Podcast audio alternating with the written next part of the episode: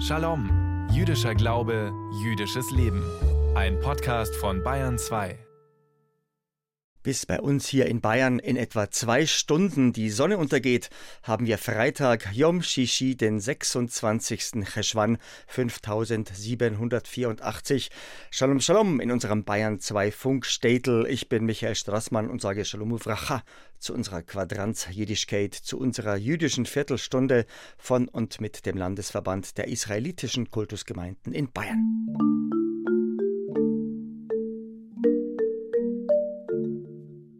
Eingeschlagene Fensterscheiben. Drecksjuden!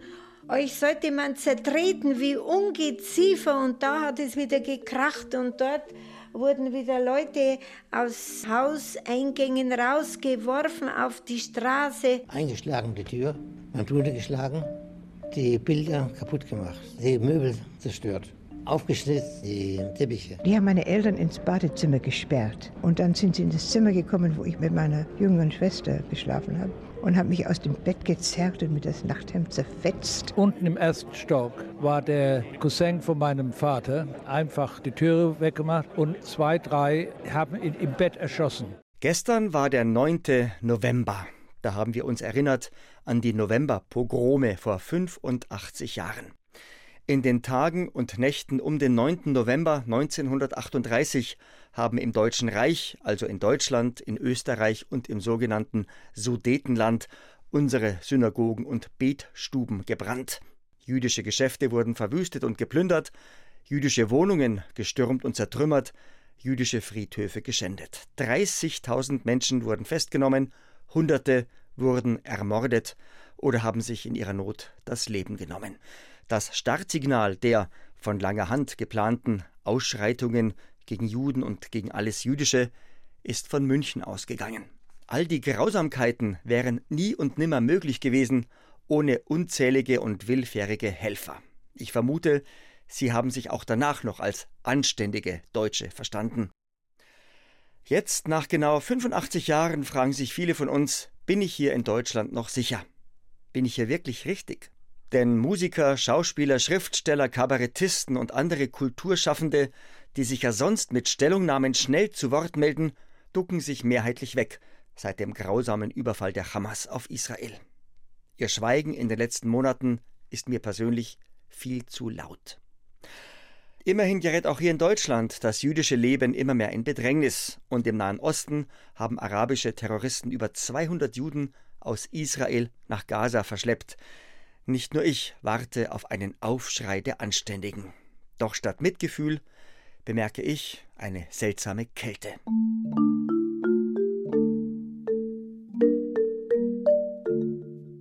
Ohel Yaakov, Zelt Jakobs, so heißt Münchens größte Synagoge, mitten in der Altstadt am Jakobsplatz. Zu einer Synagoge sagen wir auf Hebräisch übrigens Versammlungshaus Bet HaKnesset und auf Jiddisch sagen wir Schil oder Schul, also Schule. Ja, der Grundstein zur Synagoge Ohelia Akov am Münchner Jakobsplatz wurde gelegt am 9. November 2003. Am denkwürdigen 9. November vor genau 20 Jahren. Beim Festakt zur Grundsteinlegung habe ich dabei sein dürfen und es war ein eigenartiges Gefühl. Denn der Festakt war ja überschattet von einem Sprengstoffanschlag von Neonazis, den die Polizei rechtzeitig aufgedeckt hat. Und heute, 20 Jahre später, ist niemanden von uns so recht zum Feiern zumute. Denn das jüdische Leben in Deutschland ist in Bedrängnis und was im Nahen Osten vor sich geht, darüber muss ich Ihnen jetzt nichts weiter erzählen. Der 9. November 2003 und die Grundsteinlegung zu unserer Hauptsynagoge in München.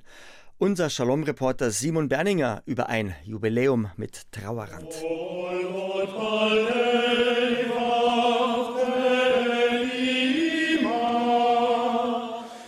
Das jüdische Orchester ist nur zwei Jahre jünger als die Ursprünge der Synagoge, in der das Jewish Chamber Orchestra Munich gestern zur Feier spielt. Gestern vor 20 Jahren wird mitten in München der Grundstein gelegt für die neue Synagoge Ohel Jakob. Das ist damals genau 65 Jahre nach der Reichspogromnacht. Charlotte Knobloch, Präsidentin der israelitischen Kultusgemeinde in München und Oberbayern, hat diese Nacht in München erlebt. Gestern erinnert die 91-Jährige an die gewaltsamen Übergriffe auf alles Jüdische, auf Synagogen, Friedhöfe, Wohnungen und Geschäfte. Wie ich an diesem 9. November heute vor 85 Jahren durch die Straßen dieser Stadt lief. Ein Mädchen, steif vor Angst, an der Hand ihres Vaters. Zwischen grüllenden Horden und klirrendem Glas, inmitten von Feuer, Raub und Gewalt. Zeugin eines finsteren Moments der Geschichte.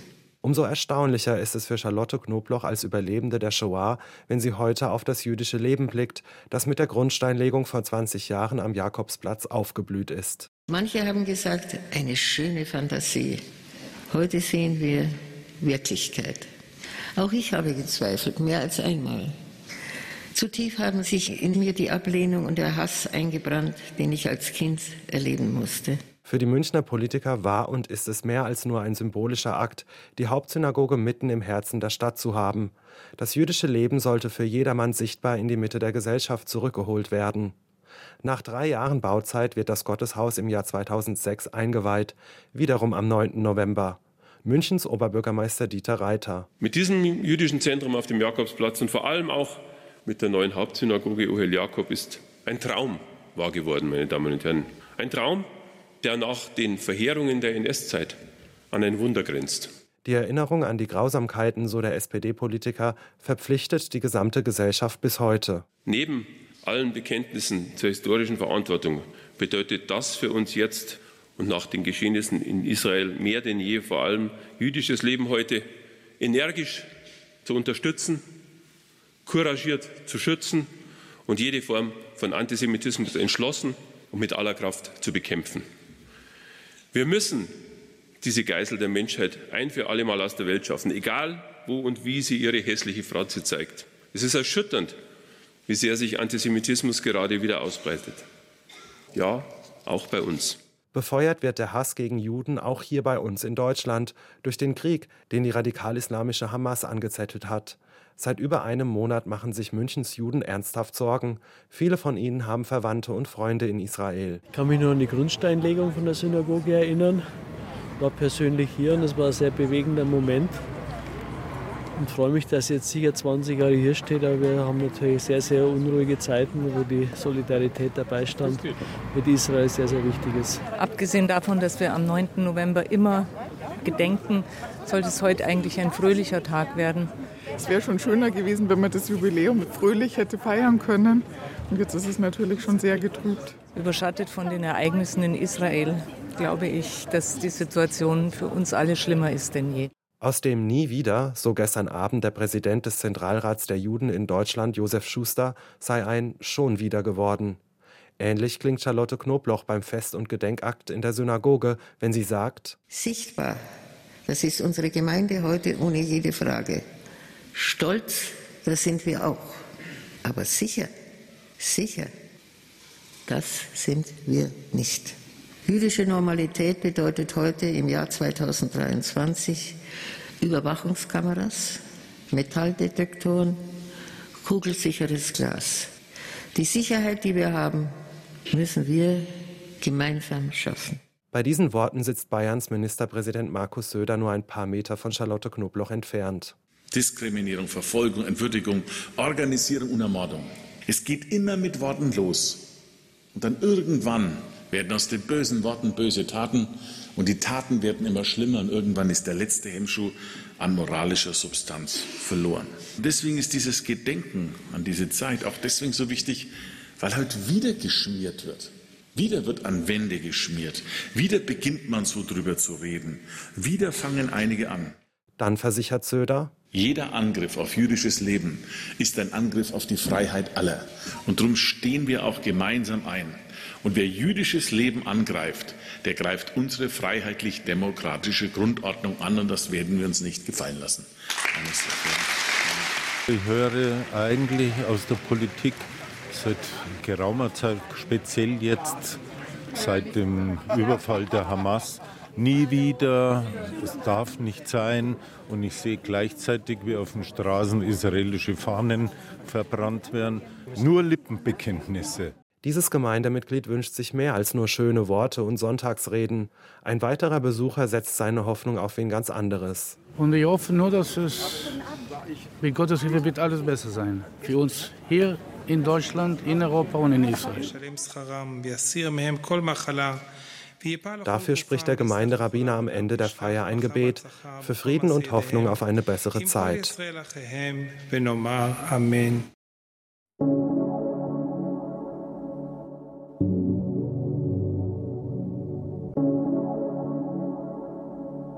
Sarah ist unsere erste Ima, unsere erste Erzmutter, denn sie ist die Frau von unserem ersten Abba, von unserem ersten Erzvater Abraham. Sarah ist schon über 90 Jahre alt, als sie endlich den so lange ersehnten Sohn bekommt, Yitzchak, oder wie wir ihn auf Deutsch kennen, Isaak. Im Namen Yitzchak steckt das hebräische Wort Litzchok drin. Litzchok, lachen, denn Sarah hat ja gelacht, als man ihr gesagt hat, sie werde trotz ihres hohen Alters noch ein Kind bekommen.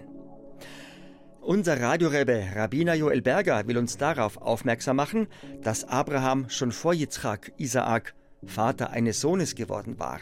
Zusammen mit Hagar, mit seiner Nebenfrau und Dienerin von Sarah, hat er Ishmael, Ismael. Ishmael gilt als Vorfahre der Araber und als Vorfahre der Moslems. Wenn wir morgen Vormittag beim Gottesdienst in der Synagoge aus der Torah den Abschnitt für diese Woche lesen, hören wir von Sarah. Denn morgen ist dran der Leseabschnitt mit der laufenden Nummer 5, die Parashat HaShavua Nummer 5. Und dieser Abschnitt heißt Das Leben der Sarah, auf Hebräisch Chaye Sarah. Unser Erzvater, der allererste Jude, Abraham, trauert um seine geliebte Sarah. Mit ihr war er viele Jahrzehnte lang verheiratet. Er lobt sie, beweint sie und will sie beerdigen. Dazu wendet sich Abraham an die Familie von Ephron, die zum Volk der Hethiter gehört. Ihnen will Abraham außerhalb der Stadt Hebron die Höhle von Machpela abkaufen. Der Kauf dieser Grabstätte ist der erste Erwerb von Grund und Boden im Lande Kanaan, den uns die Tora beschreibt. Das Land Kanaan, das uns später zum heiligen Land werden wird. Den formalen Aspekten dieser Transaktion wurde und wird so viel Bedeutung beigemessen, dass aus ihr unsere nachbiblische Lehre, der Talmud, eine ganze Reihe von Handelsgesetzen ableitet. Ich würde sagen, wir schauen uns jetzt die menschliche Seite des Geschäfts an. Abraham wendet sich an die Hethiter, denn er will ihnen ein Stück Land mit der Höhle Machpela abkaufen, wo er seine Sarah begraben kann. Abraham erklärt den Hethitern wörtlich: Ich lebe als Fremde ohne Bürgerrechte bei euch. Bitte gebt mir ein Stück Land für ein Grab. Dann kann ich meine verstorbene Frau außerhalb meines Lagers beisetzen. Die Hethiter antworten Abraham herzlich und sogar begeistert, denn sie sagen zu ihm, Mein Herr, du bist ein Fürst Gottes in unserer Mitte, auf dem schönsten unserer Friedhöfe sollst du deine Tote begraben, und niemand wird dir die Grabstätte vorenthalten. Abraham bittet darum, Ephron vorgestellt zu werden. Und Abraham bittet, zitiere, er möge mir die Höhle, die ihm am Rande seines Feldes gehört, für ihren vollen Preis in eurer Mitte als Begräbnisstätte überlassen. Ephron antwortet unserem Abraham vor den Augen und Ohren aller. Ich schenke dir den Acker und die Höhle darin und übergebe dir es vor den Augen der Kinder meines Volkes, um zu begraben deine Toten. Abraham antwortet freundlich und erwidert, ich möchte wirklich den Acker und die Höhle bezahlen damit ich meine Toten begraben kann. Sofort bemerken wir einen Sinneswandel, denn Ephron erklärt, das Feld ist 400 Silberschäkel wert. Was ist das aber zwischen mir und dir? Begrabe nur deine Tote. Schließlich und endlich bezahlt Abraham den vollen Betrag und begräbt seine Sarah. Wir haben es nicht übersehen. Im Laufe der Verhandlung hat sich die Einstellung verändert. In aller Öffentlichkeit tun die Hethiter so, als würden sie Abraham das Land und die Höhle großzügigerweise schenken.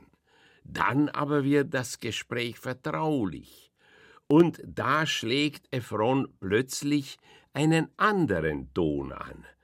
Die Stunde der Wahrheit naht, und Ephrons Uneingenützigkeit ist verschwunden. Denn Ephron erwähnt einen Preis und nennt diese Summe keine große Sache. Unser Talmud schätzt in der Abhandlung Bava Metzia, dass Abraham tatsächlich eine Million Silberstücke bezahlt hat.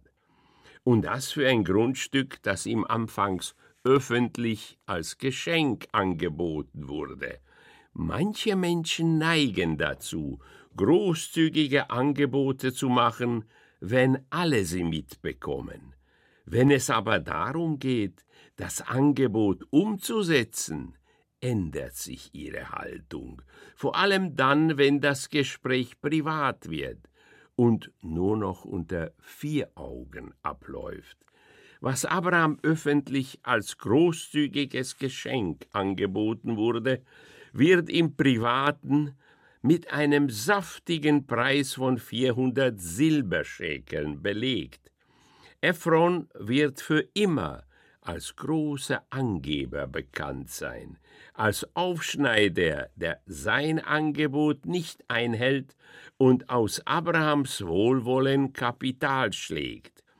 Der Fehler liegt nicht nur in Ephrons Charakter, sondern auch in seiner Umgebung, wie gesagt, öffentliches Versprechen oder öffentliche Ankündigungen verändern sich oft dramatisch, wenn sie nicht mehr ganz so öffentlich sind. Und jetzt bin ich Ihnen noch unsere Lichtzündzeiten schuldig, die Zmanim. Zur feierlichen Begrüßung unseres Ruhetages heute kurz vor Sonnenuntergang müssen wir unsere beiden Schabbatkerzen angezündet haben.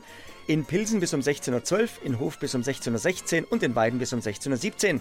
Heiter geht's weiter wie gewohnt am Freitag bei unserem Ritt durch alle Städte in und um Bayern mit einer jüdischen Gemeinde. Bayreuth sowie Straubing 16.18 Uhr, Regensburg-Amberg sowie Salzburg 16.19 Uhr, Nürnberg-Erlangen sowie Bamberg 16.22 Uhr, Fürth 16.23 Uhr, München 16.24 Uhr, Augsburg sowie Würzburg 16.26 Uhr, Ulm 16.29 Uhr, Frankfurt am Main 16.30 Uhr und in Konstanz am Bodensee müssten wir unsere beiden Schabbesleuchter angezündet haben bis um 16.35 Uhr. Wir hören uns wieder am kommenden Freitag hier auf Bayern 2 um kurz nach 3. Der kommende Freitag ist für uns der vierte Kislev 5784. Ja, am kommenden Dienstag haben wir in unserem Kalender einen Monatsersten, einen Rosh Chodesh. Am Dienstag geht der Cheshwan und es kommt der Kislev. Bayern 2 am Freitagnachmittag mit einem Shalom. Alle Jahre wieder und heuer schon zum 37. Mal. Am kommenden Dienstag beginnen in München die jüdischen Kulturtage. Am Dienstagabend, 14. November, geht's los. Was, wann, wo? Das ganze Programm gibt's in allen Einzelheiten im Netz unter jüdischekulturmünchen.de jüdische Kultur München in einem Wort geschrieben und alle Üs bitte als UE, also jüdische Kultur Muenchen.de. Musik, Theater, Literatur, Diskussion, Ausstellung, die 37. jüdischen Kulturtage vom 14. November bis zum 11. Dezember. Wir sehen uns. Voilà, Seuse, der Landesverband der israelitischen Kultusgemeinden in Bayern, wünscht Ihnen bis zum nächsten Shalom am kommenden Freitag, am 4. Kislev, einen Shavuot eine gute Woche. Und ich, der Straßenmann Michi, wünscht Git Shabbos, Shabbat Shalom und am Israel Chai.